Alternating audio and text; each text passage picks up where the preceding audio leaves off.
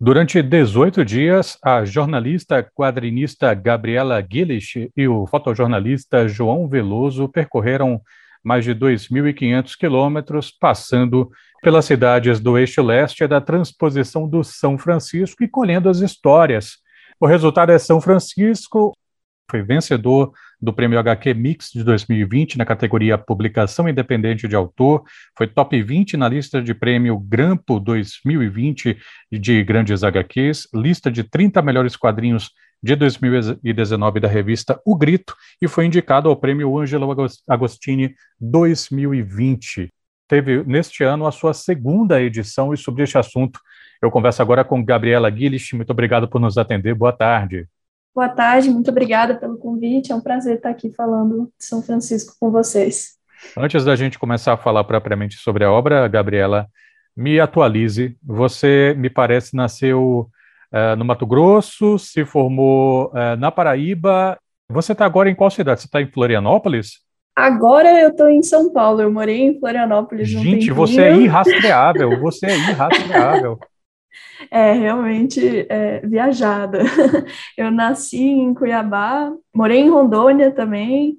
Cheguei a morar no Uruguai quando bebê, mas lá no Mato Grosso morei em mais duas cidades. Aí fui para João Pessoa, João Pessoa, Florianópolis e agora eu estou em São Paulo. É engraçado que a Gabriela já disse que quando ela se decidiu pelo jornalismo, uma das referências ela gostava da Glória Maria, porque ela viajava e tal. Quer dizer, antes mesmo disso, Gabriela já estava aí solta no mundo. É Gab... verdade. Gabriela, o que é São Francisco? Bom, São Francisco é uma ideia de dois amigos que queriam juntar quadrinho e fotografia. Uh, o João queria fazer uma reportagem sobre o São Francisco há muito tempo. Ele, antes de fazer jornalismo, fazia biologia e aí rolou uma palestra sobre a transposição e, e, ele ficou com esse assunto na cabeça muito tempo. A gente se conheceu em 2016, eu acho. De lá começamos a trabalhar juntos. A gente publicou na Vice Brasil, a gente publicou na Deutsche Welle, mas era assim, texto meu e foto dele. E aí ele lançou a ideia, vamos fazer alguma coisa de quadrinho e fotografia, vamos fazer um negócio grande, um negócio bonito. E na época eu ainda não tinha lançado nada quando ele trouxe a ideia, eu só desenhava e estudava quadrinho, e aí eu fiz, bom, não vou querer pegar um projeto grande desse assim de primeira, porque eu acho que não vai ser tão legal. Em 2018, que ele lançou essa ideia, final de 2018 eu lancei meu primeiro quadrinho pelo Sesc Paraíba, chamado Quatro Cantos de um Todo, e esse quadrinho foi um processo de aprendizado muito bom para eu saber tanto o que fazer quanto o que não fazer, sabe? O que não funcionava para mim. Nesse meio termo, eu estava fazendo meu TCC, que foi uma reportagem em quadrinhos também, sobre agricultoras assentadas na Paraíba.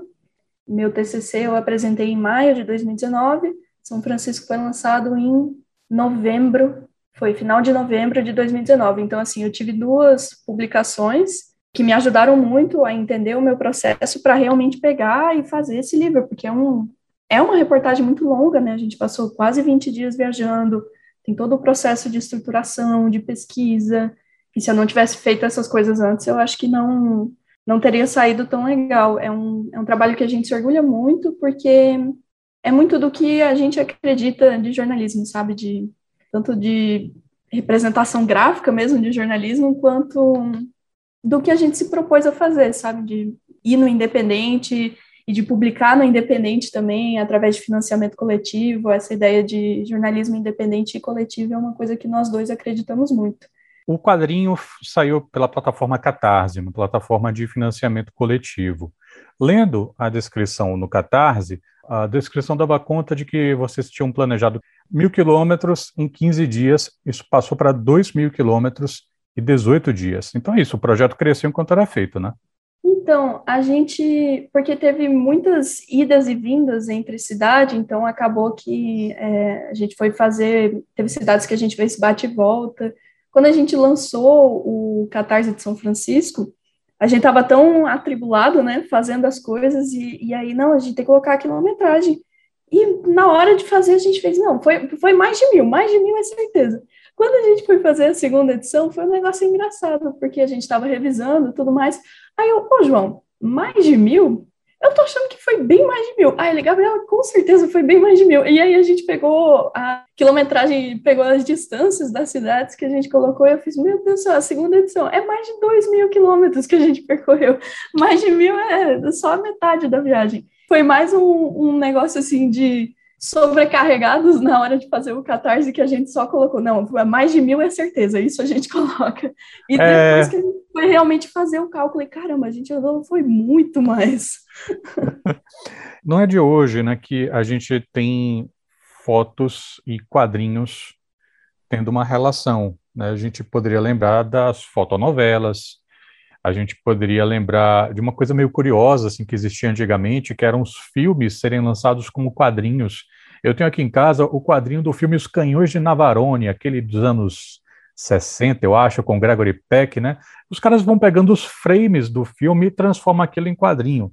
Mas a gente poderia pensar é, em outras obras que fizeram essa relação, como é, o fotógrafo, né? Quadrinho francês, o caso de vocês é, é, vem nessa linha, assim, de pensar a relação também entre quadrinho e fotografia. Como é que vocês dividiram, digamos assim, as imagens entre estas duas formas de expressão?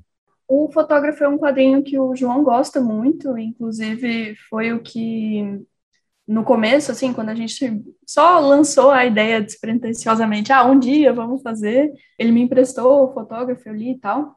E foi uma base muito grande, principalmente para ele, essa, essa relação de desenho e, e fotografia.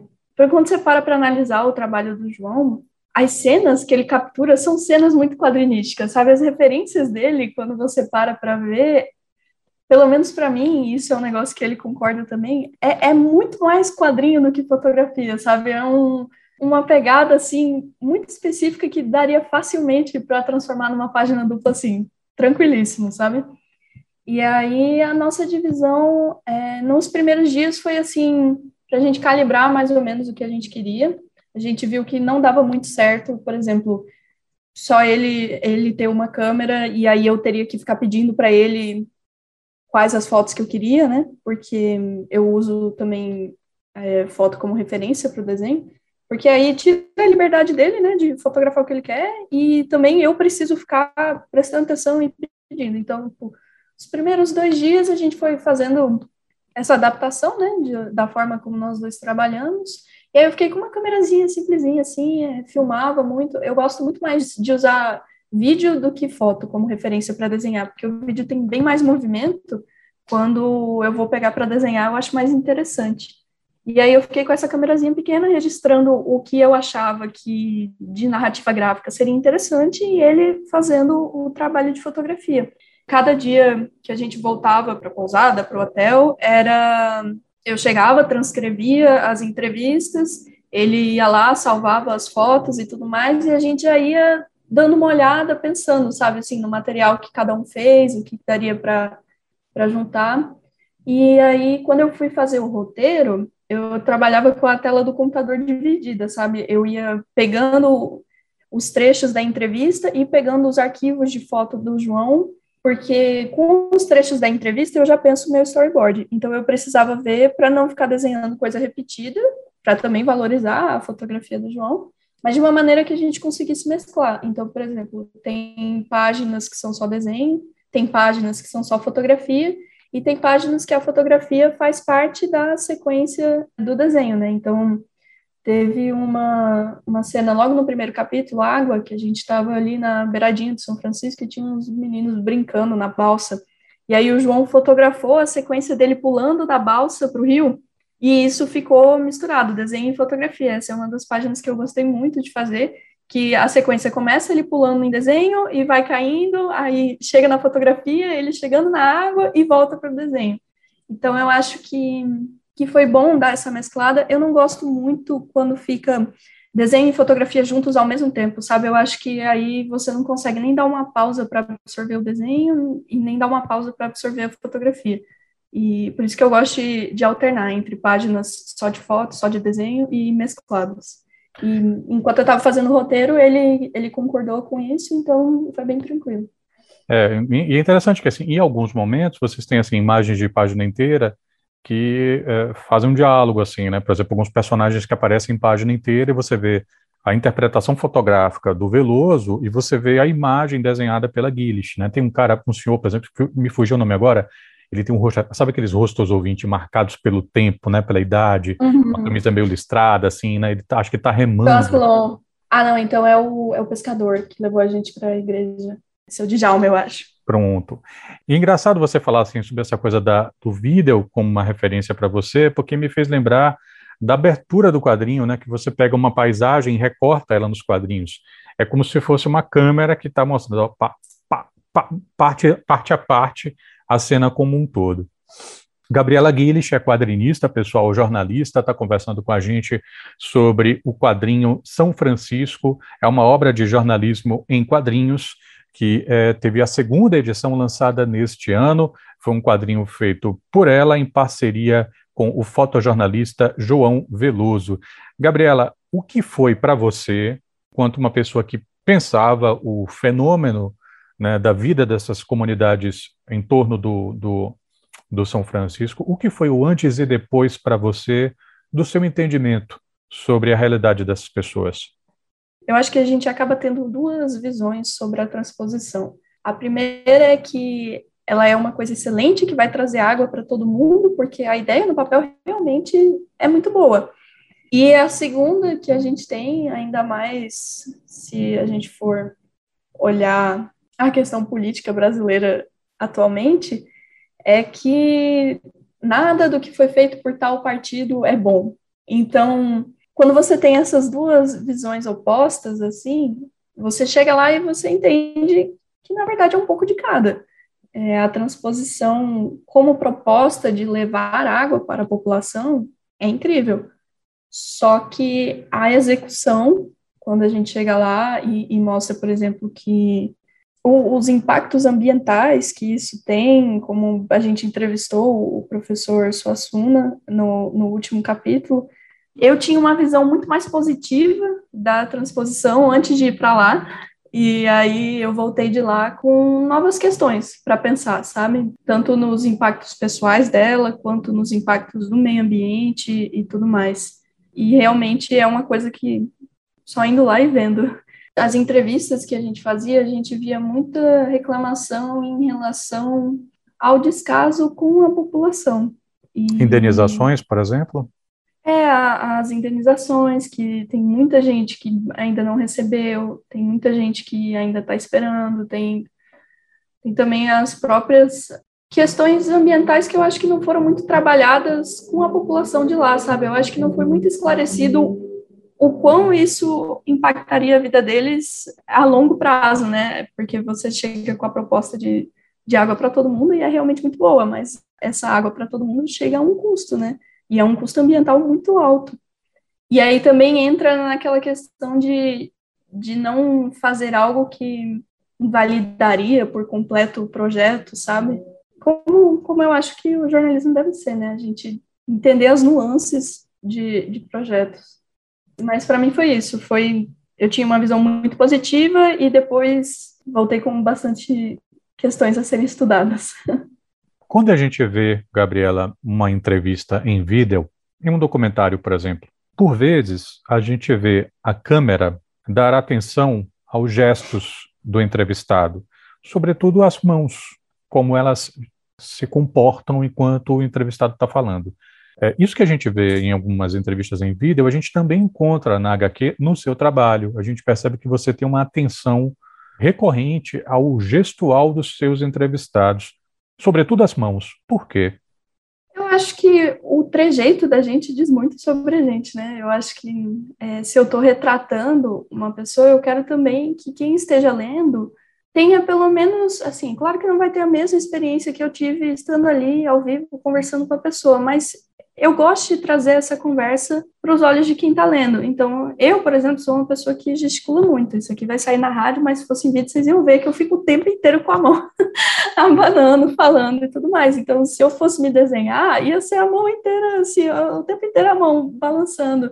E, e, é o nosso jeito, né? É uma coisa, é uma característica nossa, e, e eu acho importante retratar isso no desenho também, porque é uma parte de quem está sendo entrevistado. E, e e eu acho que deixa um pouco mais pessoal também. A gente tende a tratar entrevistas muito como fonte, e é uma fonte, e pronto, acabou, mas são pessoas, são pessoas com vozes, com sotaques, com trejeitos, vai muito além do que elas estão me falando sobre esse assunto específico. Eu fui lá para fazer é, uma entrevista sobre os impactos da transposição na vida delas, mas elas não são só isso.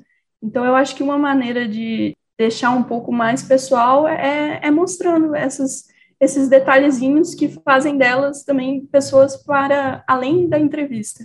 Você falou que o trabalho do teu parceiro, o fotojornalista, né, o João Veloso, que ele tem um, uma pegada que você considerava muito quadrinística.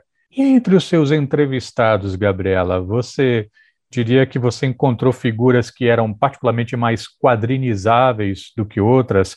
Será que o Asilon, que é um cara que eu sei que você curte muito nessa, nesse quadrinho, seria um exemplo? Ah, seu, seu Aslan é uma figura. A entrevista com ele, na verdade, durou uma tarde inteira, porque, nossa, ele conversava sobre vários assuntos, sabe? A gente ia trazendo a conversa de volta, principalmente para o Pajeú, que é o rio que corta a, a propriedade dele e que estava seco. O foco era justamente falar sobre a seca do Pajeú. Mas Celso não falou da vida dele inteira, sabe? E, e, e ele se sentiu muito confortável conversando com a gente o que torna para mim a pessoa mais desenhável é ela estar confortável conversando comigo, sabe? Prefiro mil vezes, por exemplo, que ele fique contando outras histórias e, e fugindo do assunto, mas que, que me dê material do que alguém que é, sei lá, extremamente direto ao ponto e depois eu sinto que ficou faltando alguma coisinha para deixar aquilo mais pessoal. Tô, claro, todas as personagens são extremamente importantes, inclu inclusive as que não deu para incluir assim durante o livro, todas as entrevistas foram muito importantes. Mas é porque ele é um cara muito engraçado, sabe? E aí na entrevista mesmo tem ele tirando onda logo no comecinho assim que ele está se apresentando, ele a gente pergunta a idade dele, ele vira, ah, tem 80 por hora. Depois depois não sei. Aí ele contando que tá bem porque ah, tive, tive uma vida boa, é, a mulher não me largou. Ele vai soltando umas coisas assim no meio da, da fala que é muito interessante. E na hora teve de uma história de São. Paulo também, né? É, teve uma história. Ele, ele que a gente pergunta para ele se ele passou muito tempo lá. Ele, ah, passei tempo demais lá. Quando ele fala muito tempo, você tem a impressão de que ele vai Dois anos, falar, passei anos. uns, passei uns 20 anos lá, ele manda, ah, muito tempo, passei muito tempo lá três dias, vamos dizer assim, entendeu? claro que ele passou bem mais tempo em São Paulo, mas é só para ter uma noção do, do tom que ele usa, assim, como se fosse uma eternidade, e, e ele é muito cheio dessas, então, na hora de desenhar fica mais engraçadinho, né? Você tenta também trazer essa personalidade para dentro do quadrinho. Que massa. Gabriela Guilherme, né, uma das autoras do quadrinho, o livro de reportagem em quadrinhos São Francisco, feito em parceria com o fotojornalista João Veloso. Você já fez, Gabriela, outros quadrinhos, outros trabalhos de jornalismo em quadrinhos. O que é que trabalhadoras assentadas na Paraíba, pessoas atendidas pelo SESC e a população ribeirinha ao São Francisco têm em comum para despertar o seu interesse como autora? Olha, essa é uma boa pergunta. Uh, eu não, não acho que, que elas tenham um ponto em comum muito específico. Eu acho que justamente o que me chama a atenção no jornalismo em quadrinhos é a possibilidade de eu abordar diversos temas com essa plataforma. Não necessariamente são temas que se interligam, às vezes, é, por exemplo, a do SESC foram pessoas atendidas pelo SESC, porque eu estava trabalhando na instituição e tinha que fazer alguma coisa relacionada à instituição. E queria que não fosse tipo, uma propaganda, sabe? Eu não, não queria lançar um quadrinho que fosse só uma propaganda, porque apesar de gostar muito do SESC, eu não queria fazer uma propaganda institucional e pronto, né? E, e como eles têm um trabalho social muito forte, eu imaginei que essa seria uma boa oportunidade para explorar isso. A das agricultoras assentadas é um tema que, para mim, é, é muito caro, porque o meu TCC ele é uma homenagem à minha avó. Minha avó era agricultora, ela criou os filhos no roçado, e foi por causa dela que o TCC teve esse tema. Tipo, eu sabia que queria fazer um, algo de jornalismo em quadrinhos, mas foi na época que eu estava fazendo o pré-projeto do TCC, teve um apagão em João Pessoa, e aí minha avó estava morando comigo nessa época, eu cheguei em casa do, do trabalho, e aí a gente começou a conversar um monte, porque né, não, não dava para trabalhar, não dava para fazer mais nada, a gente ficou lá na sala conversando, e ela começou a contar várias histórias, contava, contava que meu pai tava, dava muito trabalho e coisa assim, e histórias dela no roçado. Foi nesse dia que me deu o clique, eu fiz, é isso, eu, eu vou falar com agricultoras, porque além de ter essa carga de pessoa que trabalha com a terra e tudo mais, a, mulheres têm a questão da dupla jornada, né? Elas trabalham no roçado e ainda trabalham em casa e têm a, acabam tendo mais responsabilidade com a família e tudo mais, é uma coisa que, que acontece. Então, a escolha do tema, na verdade, foi uma, um, uma pontinha pessoal. E São Francisco foi, foi mais porque João mandou a ideia, fez bora e eu, então bora. era, São Francisco era um, um tema, assim, mais importante para ele e acabou virando um tema importante para mim no caminho. Sua avó ainda está com a gente? Não, minha avó faleceu esse ano. Qual era o nome dela? Maria, Dona Maria. Maria, legal. Gabriela, hoje em dia a gente vê o jornalismo em quadrinhos tendo um, eu não sei se é um espaço maior, Gabriela, ou se uma, a minha percepção está mais atenta a esse acontecimento, né? Então a gente vê produções de quadrinhos de não ficção no Brasil, biografia em quadrinhos, documentário em quadrinhos, e tem lá, né, a, a categorização o jornalismo em quadrinhos. Você vai ter o Robson Vilauba, o Alexandre de Maio, você vai ter aquele quadrinho Socorro Polícia, da Amanda Ribeiro e do Luiz Fernando Menezes. Enfim, como é que você avalia que está no Brasil esta cena de jornalistas quadrinistas? Ah, eu acho que está crescendo muito, eu também vejo que esteja ganhando mais espaço, e é aquele negócio, né? Quanto mais gente fazendo, mais leitores vão chegar a isso. Então, eu acho que, que é uma coisa que não vejo um espaço para competitividade. Eu acho que a gente está aqui para se ajudar, então toda vez que alguém tiver uma ideia de fazer alguma coisa relacionada a jornalismo em quadrinhos, tanto eu quanto os outros autores que publicam no Brasil atualmente, a gente tem muito essa tendência de ficar, caramba, que legal, vai, faz, vamos, é, vamos, que precisar, estamos aí, vamos ajudar, porque a única maneira de você trazer mais público é se você tiver também variedade de publicações, né?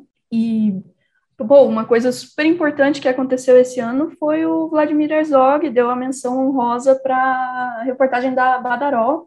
LGBTfobia está atrelada ao processo de colonização. É um, um, texto da pesquisadora Aline Antonini, desenhada pela Marina, que é da revista Badaró, e as cores são do Norberto, que também é um, um dos criadores da revista. Então, nossa, isso é gigantesco, a gente ter uma produção de jornalismo em quadrinhos e, mais importante ainda, uma produção de fora do eixo São Paulo, Rio de Janeiro, é, assim, o pessoal do Mato Grosso do Sul, que faz um trabalho incrível, eu sou muito fã da revista Badaró, é, eu publiquei meu TCC lá, depois eu publiquei uma reportagem de dados com o Marcelo Soares, da Lagon Data, que a gente fez sobre venda de, de cloroquina e tudo mais, a gente publicou na Badaró, então, é uma revista que faz um trabalho importantíssimo, pioneiríssimo também, porque é um do, se não me engano, é o primeiro, não vou dizer o primeiro, mas um dos primeiros é, veículos a trabalharem a linguagem do jornalismo em quadrinhos aqui no Brasil, sabe? Exclusivamente, assim, com essa questão, eles também fazem bastante hipermídia e tal, e, e, é do Mato Grosso do Sul, meus conterrâneos do Centro-Oeste, sabe? Então é, é um negócio gigantesco isso, tanto para o jornalismo em quadrinhos quanto para as produções de fora do eixo. Você lançou o Jogo de Sombras neste ano, seu com Isabel Quintieri, ela fazendo o texto, você o, o, as ilustrações. É o seu primeiro quadrinho de ficção? Sim. Na época que a gente estava fazendo o Catarse de São Francisco, Isabor morava muito perto de mim, lá em João Pessoa, e aí eu tava assim, qualquer amigo meu no meio da rua, eu, oh, passa lá em casa depois para empacotar livro, sabe? todo mundo, botava todo mundo para trabalhar também, porque tinha muito livro para enviar do Catarse, felizmente. Muito obrigada, apoiadores. É, e aí ela tava lá em casa e, nossa, eu tava bem cansada, né? Pós campanha de financiamento coletivo, o Catarse é ótimo, mas dá muito trabalho. E a gente embalando o livro e tal, e ela tinha ganhado um Odisseia de Literatura na categoria Horror com Madres, que é um conto do livro dela, A Cor Humana, que eu recomendo muito. É, Isadora é uma escritora incrível, e eu não falo isso porque ela é minha amiga, eu já achava ela uma escritora incrível antes da gente ser amiga. E na hora ali, a gente embalando o livro, a gente pensou, oh, podia fazer um livro junto, né? Aquelas ideias assim. Ah, vamos fazer uma história de terror. E de lá a gente foi pensando, ah, podia ser, mas não queria trabalhar alguma coisa com monstro. Ah, eu também não, não, não sou muito afim disso. Queria algo que fosse assim, um núcleo familiar, um, um negócio assim, e mais uma vez, apagão, né? Tá aí presente. E a gente, ah, medo do escuro, medo do escuro é um negócio que sempre dá para jogar um pouquinho e tudo mais. E tanto eu quanto ela, a gente brincava muito desse negócio de, de jogo de sombras quando tinha apagão, né? Pegava a vela e ia lá, era, ó, a gente podia criar alguma coisa a partir disso. E foi um livro muito rápido de ser feito, é uma coisa que eu fico impressionada até hoje, porque quadrinho é um negócio que demora muito, via de regra, mas a gente teve a ideia em novembro, foi que ela estava lá empacotando. Aí, tipo, dezembro, janeiro, teve vários lançamentos de São Francisco, teve início de fevereiro, teve lançamento de São Francisco aqui em São Paulo também. E aí, no meio disso, ela foi escrevendo o texto, e eu fiz, ah, vou desenhar então. Antes da fatídica pandemia, ia ter várias feiras no ano de 2020. Uma delas era o FIC, que ia acontecer em maio, o Festival Internacional de Quadrinhos, que é lá em Minas Gerais. E aí eu fiz, vou desenhar logo esse negócio, já vou para o FIC com o lançamento, e a gente colocou na cabeça que ia lançar no FIC, e foi super rápido. Então, pô, ideia em novembro, fevereiro o quadrinho estava pronto, a primeira versão, assim, sabe?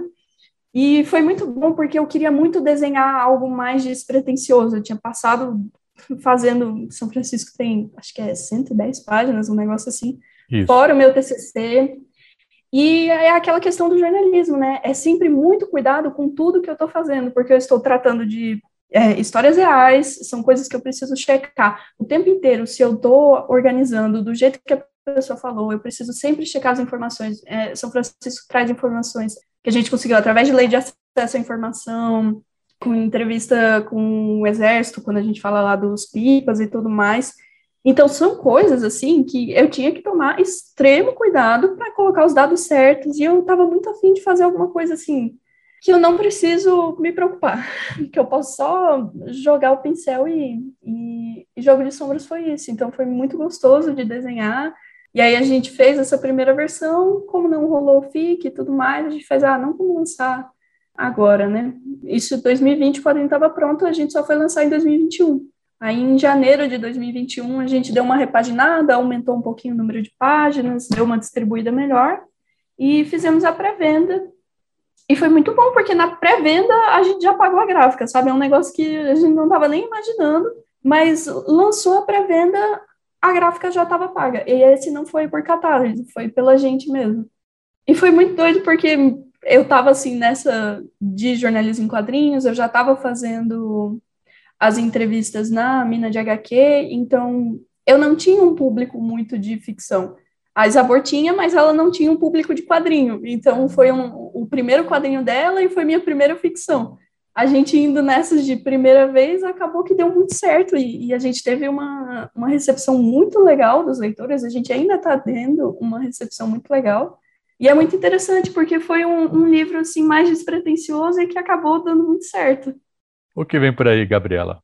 Então, ah, no momento estou todo mês com a minha coluna de entrevistas na Mina de HQ, que inclusive foi finalista do HQ Mix também esse ano de novo. Ano passado a gente ganhou o HQ Mix com São Francisco, na categoria de publicação independente de autor. E aí esse ano eu estou concorrendo na categoria de web quadrinhos com a Entre Quadros, que é essa minha coluna. Então todo mês tem coisa nova, porque todo mês tem uma entrevista nova para lá. De projeto grande, grande de jornalismo, eu ainda não estou elaborando nada. O que vem por aí agora são coisas menores. São, eh, vai ter mais entrevistas na Soul Rádio, que é uma entrevista, é uma, um veículo dos Estados Unidos, que eu já publiquei algumas entrevistas, então ainda esse ano saem umas novas lá. Está saindo bastante entrevista, assim, em, em, veículos. Tem mais duas coisas que eu não posso falar, mas que vai rolar novidade esse ano também, mas são coisas mais curtas. Maravilha. Ah, nossa, não, tem uma coisa que eu posso falar. Eu recentemente fiz um projeto com a Embaixada da França no Brasil. Eles vão lançar um livro sobre o cinturão de sargassos, e, e aí pega América Central e América Latina, são cinco, seis países envolvidos nesse processo, e aí rolou um edital.